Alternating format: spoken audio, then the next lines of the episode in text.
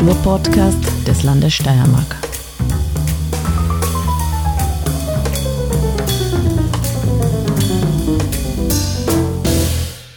Herzlich willkommen zu einer neuen Folge des Kunstfunkens, der Kunst- und Kulturpodcast des Landes Steiermark. Mein Name ist Petra Sieder-Grabner und ich begrüße heute nicht, wie sonst in meinen Folgen, jemanden aus dem Amt der Steiermarkischen Landesregierung bzw. aus der Kulturabteilung, sondern zwei Planeten des Planetenparty-Prinzips, die eigentlich neun sind.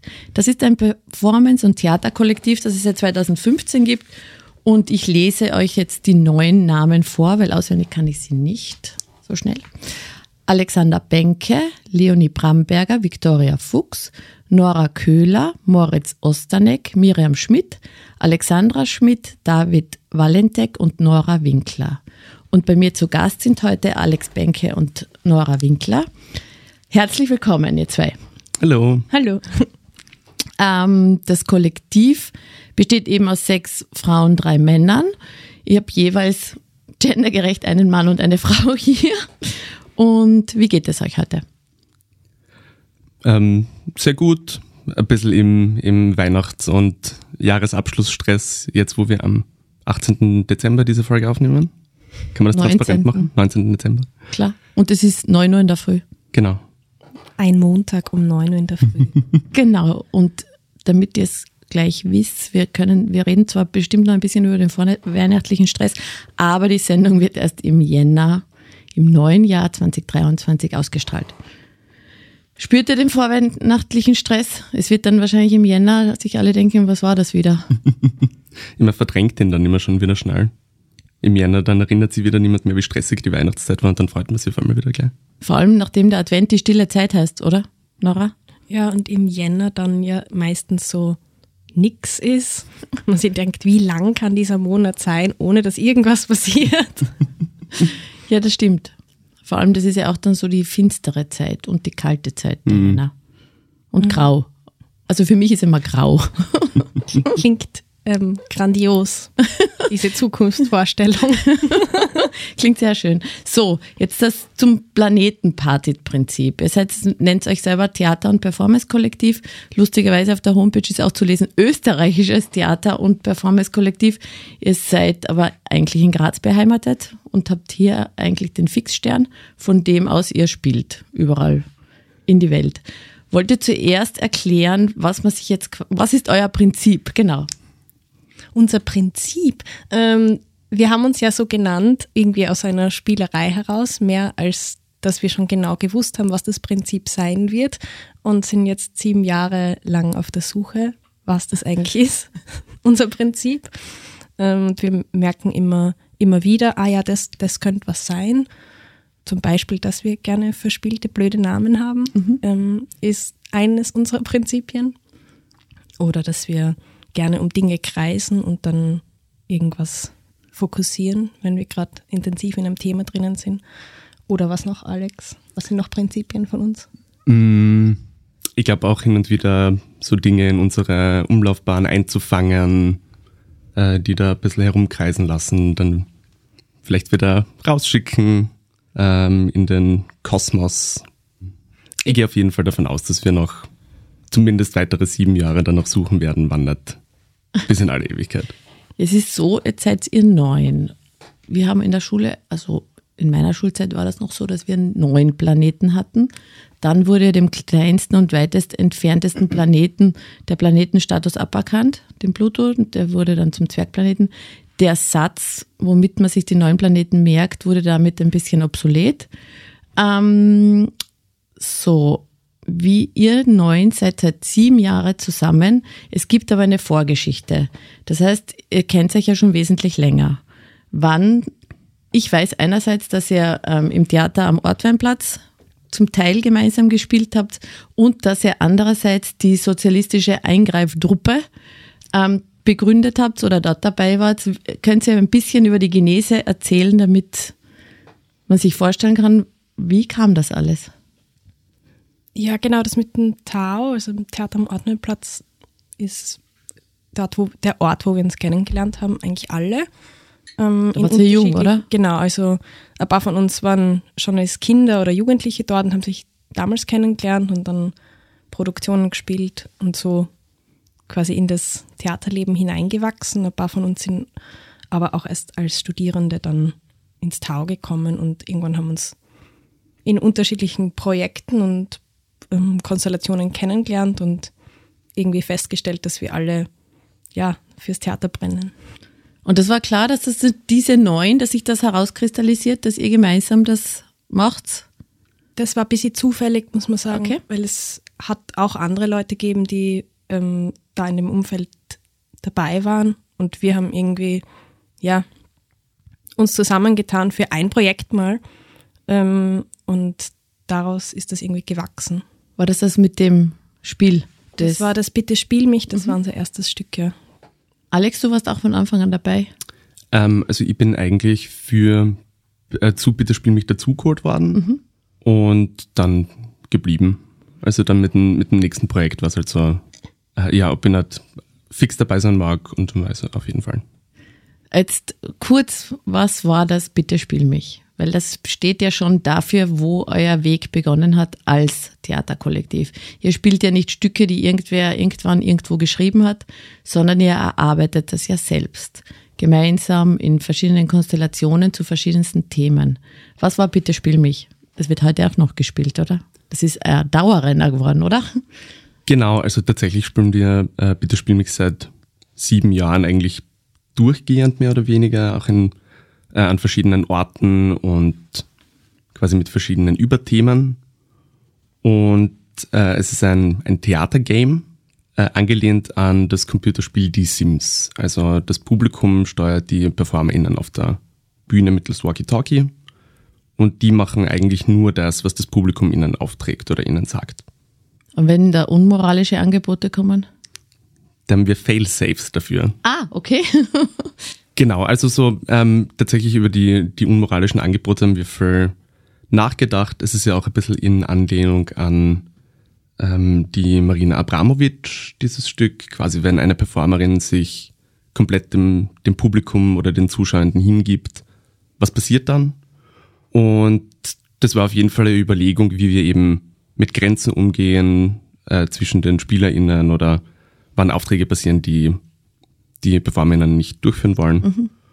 Und tatsächlich ist das Publikum sehr, sehr sanft weitestgehend und sehr, sehr lieb und geht ähm, ja fast ein bisschen mit Samthandschuhen äh, mit den, mit den PerformerInnen um. Außer sie vergessen halt dann irgendwann, dass es tatsächlich Menschen sind und keine Computerspielfiguren. Und das ist aber natürlich auch lustig dann. Und ist das quasi ein 1 zu 1 Spiel? Also jeder Zuschauer bekommt oder Zuschauerin bekommt einen ähm, Schauspieler, Schauspielerin als Dummy? Ja, es gibt, ähm, also je nachdem, wie viele SpielerInnen auf der Bühne sind, gibt es eben so viele Teams im Publikum. Ah, als Team. Genau, also man, man, ähm, man kauft sich quasi in ein Team ein zu Beginn der Performance und ist dann drei Stunden in diesem Team. Und dann wird durchgewechselt, wer eben steuert und genau. Ah, okay. Aber das Lustige ist dann manchmal, dass es gar nicht jetzt darum geht, dass das Publikum einen quälen will oder so, sondern eben wie der Alex schon sagt, dass sie dann einfach vergessen, dass man mal was trinken will zum Beispiel oder muss, wenn man gerade voll körperlich anstrengende Dinge gemacht hat und die Performance anfangs waren sechs Stunden, dass man Wirklich? dann mal Okay. vielleicht mal kurz was muss. trinken will. Und wir haben dann auch so eine Kommunikationsmöglichkeit und dann sagt man, okay, ähm, eben so wie bei Sims halt Bedürfnis, ähm, ist gerade was zu trinken und dann sagen sie, okay, trink einen Schluck. Und dann so, okay, einen Schluck, passt. Beziehungsweise, äh, was das Publikum dann auch oft vergisst, ist, wenn ich signalisiere, ich bin durstig, okay, dann hol dir ein Wasser und dann holt man ein Wasser. Aber sie müssen natürlich auch dazu sagen, dass man es trinkt. Ah, Und okay. dann steht man manchmal da so drei Minuten mit dem köstlichen kalten Wasser nach irgendwie 50 Liegestütz und ist trotzdem aufs Publikum angewiesen, dass sie ihm sagt, ja, bitte trink's natürlich. Aber da spürt man, wie exakt Sprache eigentlich sein muss, oder? Oder Kommunikation, wie genau Anleitungen und Anweisungen sein sollten. Apropos Anleitung, ich kann mich auch gut erinnern, ihr habt auch ein Stück gehabt mit den Anleitungen. Von der Kindheit bis zur, bis zu eurem damaligen Alter. Genau. Genau. Das waren Lebensanleitungen.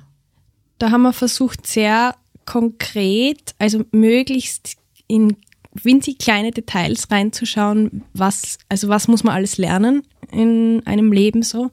Und ähm, natürlich kriegt man es nie in dieser Form erklärt, aber wir haben versucht wirklich, okay, wenn man das Schritt für Schritt jemanden, jemanden anleiten müsste, wie würde man das machen? Und dann kommen halt Anleitungen raus, ja, wie verwendet man ein Dixo oder ähm, Anleitung zum Zähneputzen, genau. Anleitung zum ersten Kuss, alles, alles, was, was im Leben Das könnte so ein Handbuch des Lebens sein, das natürlich wieder erweiterbar ist. Ihr könntet ja die nächsten sieben Jahre wieder dazu bauen. Ja. Mit neuen Anleitungen. genau, man kommt natürlich auch auf äh, neue Dinge drauf, für die man gerne Anleitung hätte. Genau. Was wäre das sowas? Für was hätte man gerne eine Anleitung? Ich finde für Verhalten in einer WG. Wer trägt den Müll raus? Möglicherweise ist das exakt eine Anleitung, die im Originalstück stattfindet. Ah, gibt Oder ich glaube, wie kocht man? Wie kocht man für eine WG? War auf jeden Fall drin. Ach, lustig, ja. Aber das zeigt jetzt so, dass eure ähm, Stücke in Wahrheit irgendwie aus dem Leben gegriffen sind. Jetzt würde ich gern wissen, wenn neun Menschen viel über sich, die Welt nachdenken, wie kommt ihr zu den Themen? Was inspiriert euch? Wie, wie trefft ihr euch? Wie geht der, wie kann man sich so einen Arbeitsprozess zu einem Stück vorstellen? Weil es ist ja so, es spielt ja manchmal alle, jeder hat eine andere Rolle oder ähm, eine macht Bühnenbild, eine Regie. Also es ist ja auch immer eine unterschiedliche Rollenaufteilung. Jetzt so ein Arbeitsalltag der neuen Planeten in der gemeinsamen Umlaufbahn. Oder wie kommt ihr auf die gemeinsame Umlaufbahn? Ja, also es ist schon oft so, dass dann wer Einzelne irgendwie ein Thema oder ja, meistens ein Thema heranträgt an die Gruppe und sagt, okay, da, dazu würde ich gern arbeiten.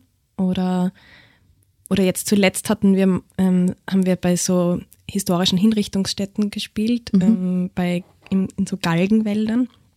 Und da hat die Nora Köhler von uns gesagt, okay, bei ihr zu Hause in Birkfeld gibt es noch so erhaltene Galgen, ähm, ob wir nicht mal an diesem Ort was machen wollen. Und dann, Wie fühlt sich so ein Ort an? Ja, am Anfang irgendwie kann man es nicht so einschätzen, weil, weil es auch sehr vergessen ist. Also da, da ist so ein Wanderweg von den Edelsehern daneben und ähm, Fitnessgeräte und eine Sonnenliege. Aber wenn man dann, da haben wir ganz viel recherchiert und dann, ähm, wenn man dann viele Dinge weiß, dann verändert sich natürlich der Blick drauf.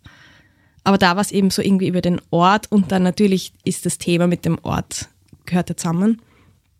Mhm.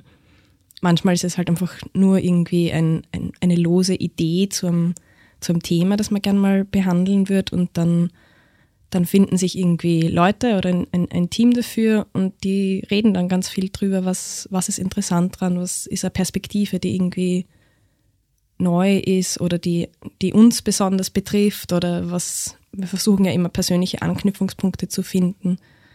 Das ist auch das Besondere, finde ich. Also die Stücke, die ich gesehen habe, das geht schon darum, erstens einmal auch um viel im Raum, müssen wir sagen, ob ich das so richtig verstehe. Und das zum Beispiel mit den Galgen, ich habe mir das gleich sehr unheimlich vorgestellt.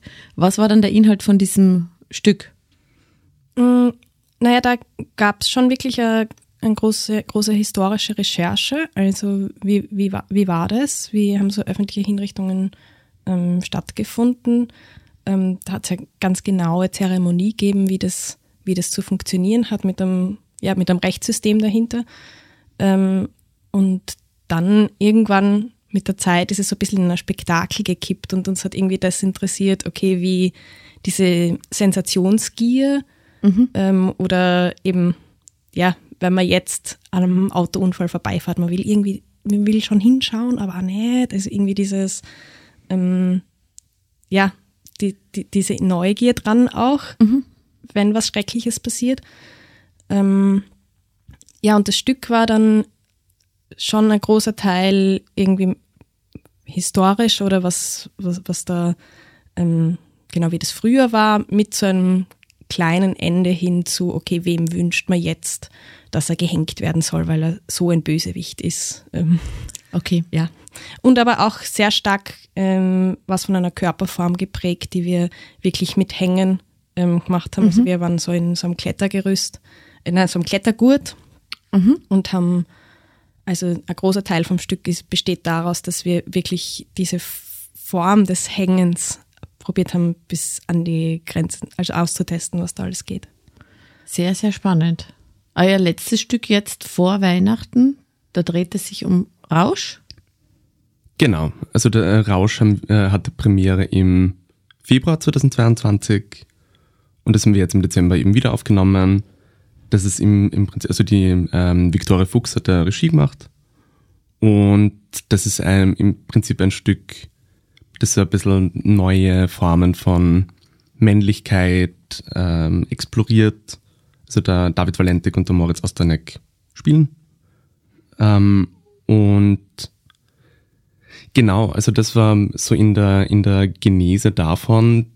Die Vicky hat, mh, also der Erstimpuls von ihr war eben einerseits, ja, sie wird gern mal nur mit den, mit den Männern äh, ein Stück machen, einerseits. Und zweitens, soweit ich mich erinnern kann, war eines der ersten Bilder ähm, so äh, eine Scheibe, die irgendwie die permanent in Balance zu halten ist und die die ganze Zeit auszutarieren ist, irgendwie wackelt und unsicher ist. Und genau, im Endeffekt ist das dann also so eine, so eine, halt so eine Halbkugel, das zentrale Bühnenelement äh, davon auch geworden. Und das haben nur die Männer mitgespielt. Genau, also eben der, der Moritz und der David, der Philipp Streicher hat äh, Musik gemacht live und das Stück ist vor allem, es ist sehr, sehr körperlastig und geht eben viel um die heroischen Heldenbilder in, in Frage zu stellen auch oder ein wenig zu konterkarieren. Das quasi gepaart mit dieser, mit dieser Unsicherheit und mit diesem, ähm, es, es blättert ein bisschen dahin, es wackelt, ähm, es ist nicht, es ist vielleicht mittlerweile weniger stabil, als es äh, sehr, sehr lange und früher einmal war. Das ist ja eh sehr spannend, weil gerade in Zeiten, wo, wo es vor allem um die Rollen der Frauen geht, auch hier die Rollen der Männer zu hinterfragen, das ist ein sehr spannender Zugang. Weil wir wissen ja, dass in der heutigen Zeit alle möglichen Debatten darauf abzielen, ähm, wie geht oder wie funktioniert überhaupt Feminismus in seiner Art und Weise, dass es wirklich um Gleichbehandlung geht und nicht nur um Gleichberechtigung, sondern wie kann man auch um, wie geht Gleichstellung, es sind ja alles unterschiedliche Begriffe. Und andererseits ist es natürlich auch so, dass die gleichzeitig sich das Männerrollenbild verändert, weil es werden ja auch neue und andere Erwartungen an Männer gestellt und geknüpft. Weil irgendwie geht es ja auch um ein ausgleichendes Prinzip. Prinzip. Ja, ja, Feminismus ist von und für alle, glaube ich. Das ist Ja. Auch ein Prinzip von uns. Genau, und, und Ein neues. Ja, genau. Ah, check. Und, und ja, betrifft halt natürlich auch alle. Also es, ähm, ich glaube nicht, dass es zielführend ist, in einer, mh, in einer sinn- sinnvollen Geschlechterdebatte wieder nur, wieder, äh, einerseits wieder in einem binären Denken zu sagen, die Männer müssen das und das machen, nein, die Frauen müssen das und das machen, sondern das, es geht halt viel um Selbstsicht und Selbstperspektive und herauszufinden, in welchen Mustern man selbst ähm, drin ist, wie man sozialisiert wurde und was halt die, die eigene Geschlechteridentität oder generelle Identität ausmacht.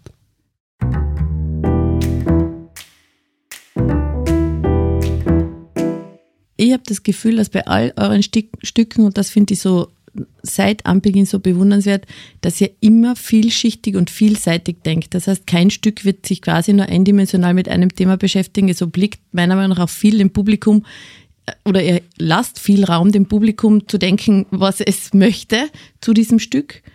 Ähm, und ihr greift viele Themen an und meiner Meinung nach auch sehr viele gesellschaftlich relevante Themen aus einer für mich, und ich bin jetzt doch ein paar Jahre älter als ihr, sehr jugendlichen oder jungen Perspektive, die meiner Meinung nach aber auch für alle ist, also nicht nur für junge Menschen. Ja, das wäre natürlich das Ziel, dass wir auf ein gesellschaftliches Thema unseren Blick oder ähm, ja, eine Perspektive ähm, zeigen und aber natürlich nicht jetzt einen Wahrheitsanspruch haben, sondern es kann sich dann jeder seine Meinung dazu bilden. Wahr, äh, Ja. Wahrheit ist auch subjektiv.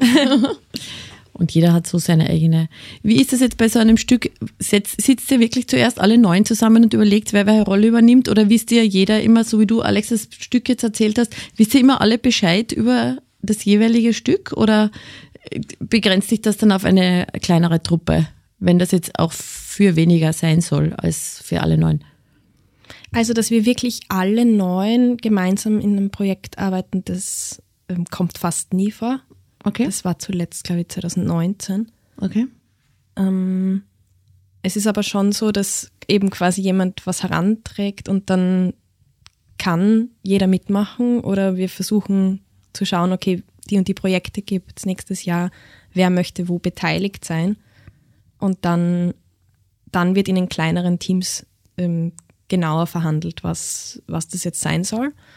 Ähm, wir versuchen aber schon, dass die anderen irgendwie, oder dass man im Austausch bleibt, dass man mal erzählt oder wer zu den Proben kommt von außen und wie, wieder einen, einen frischen Blick hat und ja. Wie lange dauerte ein Erarbeitungsprozess? Mm, Das ist sehr unterschiedlich. Es kann sehr gut vorkommen, dass wir schon ein Jahr vor der Premiere tatsächlich auch mit der Arbeit beginnen. Also zum, mit irgendeiner ausgedehnteren Recherchephase, dass da halt schon Sachen stattfinden. Ja, bis zu mm, kürzere Vorlaufzeiten, wo man halt dann spontaner agiert und sagt, okay, wir nehmen uns jetzt die zwei, drei Monate und hauen das Ding raus in dieser Zeit. Dichter halt. Genau, je nachdem. Jetzt Genau, war es es, wurde normale Proben, die Probenzeit sind meistens so sechs Wochen. Also Okay. dann gibt es quasi diverse Vorläufe von ähm, dann einem Regie-Team oder so oder, oder Recherchen, aber, aber wirklich so die harte Probenarbeit, die ist dann meistens in sechs bis acht Wochen. jetzt ist es so, dass ihr vor allem auch durch die Corona-Pandemie den virtuellen und, wie sagt man, digitalen Raum erforscht habt mit Stücken und Performances. Und eines war ja mit diesem komplizierten Titel, jetzt zum Schluss, wo man sogar eine Brille dafür dazu geschickt bekommen hat. Ja, genau, das ist, wenn, ich hoffe, ich kriege den Titel zusammen. Das eine, das andere oder der wahrscheinliche Ausgang einer Reise, bei der man zu Hause bleibt. genau, sehr gut. Man muss dazu sagen, das ist eine Produktion vom Staatstheater Augsburg, zu der wir eingeladen wurden. Also wir, ähm, die haben schon vor der Pandemie eben mit Virtual Reality ähm, Dinge ausprobiert. Und da gab es dann quasi eine Plattform, wo man in einer kleinen Residency eine Skizze machen konnte. Und da waren, glaube ich, vier Gruppen, ähm, die einfach ausprobiert haben, was kann man mit VR irgendwie im Theater Lustiges machen. Und unsere Skizze wurde dann ausgewählt, um quasi eine Produktion draus zu machen, die jetzt im Herbst gezeigt wurde. Um was ging es in der Produktion? Ähm, also ich, ich ich persönlich war jetzt nicht involviert. Nora, du hast, äh, soweit ich weiß, die, die Stimme der Technik äh, gesprochen. Genau. Ähm, ja, dann erkläre ich vielleicht kurz. Es war, ähm, es ist für zwei Leute spielbar, die quasi live in einem Ort gemeinsam sind und beide aber diese VR-Brillen aufhaben. Und die, so die Grundprämisse ist, dass man in eine neue Welt kommt, wo es nicht diese vielen Probleme gibt, wie sie es in der diesigen Welt gibt. Ähm, und dafür gibt es die Technik, die eben ich gesprochen habe, ähm, die sagt, okay, ähm, alles, was irgendwie Probleme macht, wird wegreduziert. Man soll sich vorstellen, was ist die schönste mögliche Welt. Ähm, und aus den Vorstellungen wird dann diese Welt extrahiert. Ähm, und auch in Zusammenspiel mit dieser anderen Person, die eben da ist, also eben das eine und das andere sind die zwei Leute, die im Raum sitzen. Ähm, da wird dann so ein kleinster gemeinsamer Nenner gemacht und man kommt dann in quasi eine Pappwelt, ähm, wo alles eigentlich aus Karton ausgeschnitten wurde und ähm, aber alles wunderschön ausschaut und grüne Wiesen und Wälder und Berge. Ähm, und in dieser Welt muss man dann aber sein anderes wiederfinden. Neben dem man ja in der echten Welt sitzt, muss man dann in dieser neuen Welt wiederfinden. Und ja, es gibt dann eben auch Verschmelzungen mit der realen, also mit der Realität und dieser VR-Welt. Ähm, das war halt so der Versuch, wie, wie kann man irgendwie live interagieren. Ähm, also es gibt auch wirklich den, einen Live-Schauspieler, der quasi wie eine Puppe steuert in VR. und dann eben das Publikum, die alle wirklich live anwesend sind. Also da gibt es dann Interaktionsmöglichkeiten, die sich dann am Ende bis in die reale Welt auswirken. Das klingt sehr, sehr komplex. Das ist aber meiner Meinung nach auch eine Spezialität von euch, dass ihr von eins zu eins Schauspielerzuschauer, ich kann mich erinnern, auch bei der Steirischen Herbsteröffnung 2019, da habt ihr bei der Eröffnung im Kongress mitgemacht und man konnte quasi einzeln buchen einen Monolog aus berühmten Stücken und je nachdem, was man haben wollte. Ich kann mich erinnern, Alex, warst du nicht Mephisto? Genau, also genau. Das, ähm, die, die Performance war der Instant Culture Express Service, äh, eben im Rahmen von der, von der steirischen Herbsteröffnung damals. Und da hat man sich für, ich glaube, einen Euro eine Minute aus einem äh, Theaterklassiker äh, kaufen können. Und also mit der, mit der Grundbehauptung oder mit der Prämisse, der Kulturbetrieb, das muss alles ein bisschen effizienter werden und wir hatten wirklich Zeit, sich so eineinhalb Stunden lang ein Stück anzuschauen. Das ist ja, äh, entspricht ja nicht mehr dem Leistungsgedanken der heutigen Zeit und deswegen kann man das ein bisschen, ja, ein bisschen beschleunigen und ein bisschen effizienter machen und so wirklich geht ja nichts verloren dadurch. Na, weil es ist ja persönlich. Es ist ja, man ist ja alleine. Genau, also das, Damit, das, das ist das, ja so intensiv. Genau, aber das ist tatsächlich ähm, ähm äh, ein großer Faktor, weil also dieser Monolog, den man sich da gekauft hat, der hat dann auf quasi in so einem einmal zwei Meter Raum stattgefunden. Und man war eben allein oder zu zweit dort. Und das bringt natürlich schon eine sehr andere Dynamik rein, als wenn man da jetzt ähm, eben mit 100 anderen Leuten im, im Theater sitzt, so ein Monolog nur, nur für mich gesprochen zu kriegen, ist schon eine, ist schon eine intime Erfahrung. Und teilweise irgendwie also es war recht, recht interessant, mit welcher Haltung die Personen dann reinkommen sind in diese, in diese Kammern. Äh, teilweise mit ein bisschen einem, äh, einem grantigen Blick, ja, was wird denn das da jetzt sein? Und ein Minuten, wie cool, also okay, bitte. Äh, oder dann auch irgendwie äh, ein bisschen eingeschüchterter oder ein bisschen distanzierter. Und das gibt ähm, als Performer dann halt auch die Möglichkeit, mit der Einstellung ein bisschen zu spielen, während man aber den gleichen Monolog sagt. Also wie, wie ausladend wird die Gestik oder wie, äh, wie schaffe ich es in dieser einen Minute trotzdem so eine Vertrautheit herzustellen. Im Sinn von, hey, es passiert nichts und das ist jetzt einfach nur für die, fühle dich eingeladen und genieße es. Genau, jetzt habe ich den Faden verloren. Ich, nehme den Faden wieder auf, nämlich ge, genau von dort wollte ich nämlich jetzt ausgehen, von dieser 1 zu 1 Zuschauer-Performer-Kombination zu was wäre, wenn jetzt, keine Ahnung, ein großer Veranstalter anruft, sagt, er hätte gern die Planeten in einem großen Haus, wo 1000, 2000 Leute Publikum sind. Das ist jetzt ja nicht so unbedingt eure Bühne vor Na, dem mega großen Publikum, oder? Das stimmt. Wir machen schon meistens auch bewusst Publikumsbeschränkungen, auch manchmal dann vielleicht nicht eins zu eins, aber sagen, okay, ein, ein kleiner Raum, 30 Leute und versuchen eine intime Atmosphäre zu machen. Wir haben schon Stücke auch, die im größeren Rahmen funktionieren, ähm, aber wir sind jetzt nicht für ein Stadion ähm, genau. normalerweise ausgerichtet. Ihr habt auch einen eigenen Raum, das Planetarium in genau. Graz am Kaiser Franz Josef. Genau, und dort, das ist ja nicht nur euer Probenraum, sondern da gibt es ja auch ähm, Aufführungen.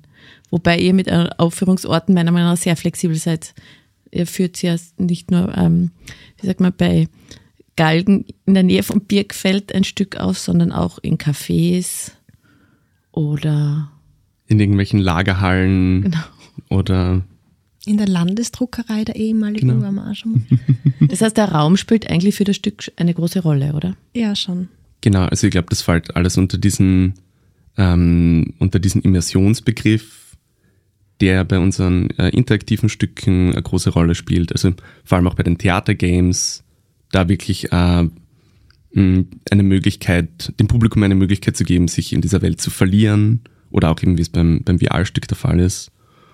Und also selbst wenn die, wenn die Performances jetzt nicht direkt interaktiv sind, äh, bietet sich das halt oft an, also da den Raum irgendwie mitzunehmen und genau, da halt irgendwie einen, einen gewissen Sog zu erzeugen. Eigentlich sind dann eure Theater- und Performance-Stücke ein Gesamtkunstwerk. Mir fällt jetzt gerade ein, welche Ausbildungen ihr habt. seid nicht alle schauspielerisch. Ich weiß von der Leonie, die ist Bühnenbildnerin. Genau. Weil so manche habe ich auch schon für die Art Faces mhm. Galerie interviewt und porträtiert, aber immer einzelne von euch. Mhm. Ähm, was ist so der, was ist so die Bandbreite? Um, ähm, bei uns sind eigentlich recht, ähm, die meisten haben eigentlich nicht direkt eine künstlerische Ausbildung gemacht zuerst und ähm, dann irgendwann aber angefangen. Also wir haben ja eben, wir haben uns ja kennengelernt, wo, wo ja, ein paar waren 18, so Anfang 20, so in, in dem Bereich und haben einfach mal gemacht. Und viel ist natürlich schon ähm, durch das, ja, durchs Machen erlernt worden oder auch durch, ähm, ja, dass wir immer wieder auch mit anderen Künstlerinnen der Stadt zusammenarbeiten. Ähm, ja, dass man sich einfach daraus das holt. Ähm, aber mittlerweile sind doch einige auch in künstlerischen Ausbildungen gewesen oder immer noch dabei. Das ist auch so eine Spezialität von euch, dass ihr sehr viele Kooperationen und sehr viele, mit sehr vielen Menschen interagiert, die ihr zu Projekten dazu holt aus Graz, der Steiermark, überhaupt Österreich und international und ihr seid auch international tätig. Also schon ein großer Auftrag. ja. Und dazu seid ihr alle befreundet. Ja, also, also das, daraus hat sich halt eben die, die Arbeit auch entwickelt oder wir haben halt gemerkt, okay, wir, wir sind recht nah miteinander, wir verstehen uns alle gut und sieben Jahre später ist es, ist es fast schon, ist es tatsächlich auch fast schon ein bisschen wie Familie. Mhm. Und das funktioniert nach wie vor gut. Was tut ihr für die Freundschafts- und Kulturpflege von euch? Mm, wir versuchen zumindest einmal im Jahr einen Pfandtisch zu machen. Mhm heuer war es das Rutschen von der, äh, also die, die Schlossbergrutsche bei der Weihnachtsfeier. Okay. aber tatsächlich, also jetzt Freundschaftsebene, ähm, ja, aber wir, wir geben sehr viel Arbeit auch in diese ähm, Gruppendynamik oder Beziehungsebene. Mhm. Also wir machen mehrmals im Jahr Supervision, wo wirklich unsere Konflikte einfach behandelt werden, weil, weil natürlich entstehen die. Also wir sind neun Leute und mhm eh klar, dass, dass es da größere und kleinere Konflikte gibt und und ihr teilt euch wahrscheinlich die Rollen auf. Also Na, wir haben einen externen Supervisor und ja. das ist für uns extrem wichtig, diese kollektive, ja, diese kollektive Beziehungsarbeit zu, zu machen. Sehr, gut. Was sind jetzt die Pläne für 2023? Ich habe kurz gedacht, du fragst, was sind jetzt die Konflikte genau? genau.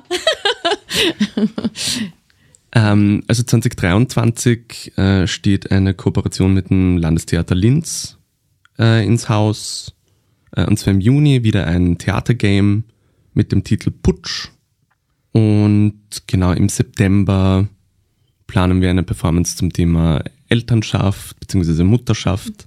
Mm. Ihr nehmt so eure aktuellen Lebens, wie sagt man, Lebensum- und Zustände auch mit auf. Genau, Elternschaft und Putsch. genau. Gute Kombination. so, Alex, jetzt habe ich dich unterbrochen. Ähm, na genau, also das sind eh, eh die zwei Projekte fürs kommende Jahr. Äh, eben nach dem ähm, Putsch, also dieses Theatergame, das wird ein sehr großes Projekt und das hat tatsächlich sehr, sehr viel Vorlaufzeit. Also es wird auch schon seit ähm, ungefähr ein Dreivierteljahr konkret daran gearbeitet. Und ja, auch diverse Wiederaufnahmen. Ähm, Bitte spiel mich im Planetarium. Zwei Filmabende, die wir regelmäßig anbieten, wo Filme von befreundeten KünstlerInnen und Künstlern gezeigt werden. Ja, diverses. Ihr habt auch eine tolle Website Ihr dürft jetzt ruhig die Adresse sagen, damit wir ein bisschen Werbung auch machen für die Planeten. Das ist planetenparty.at. Dankeschön.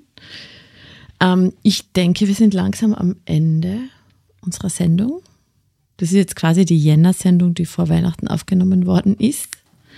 Lieber Alex, liebe Laura, vielen lieben Dank das war wirklich ein sehr, sehr nettes, tolles Gespräch. Ich bin ein Fan des Planetenparty-Prinzips seit der ersten Stunde. Oh, Deswegen war es mir auch wichtig, diese Sendung zu machen.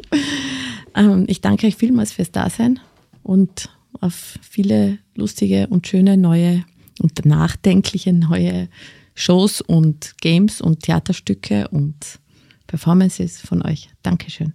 Danke für die Einladung. Danke dir. Danke, tschüss.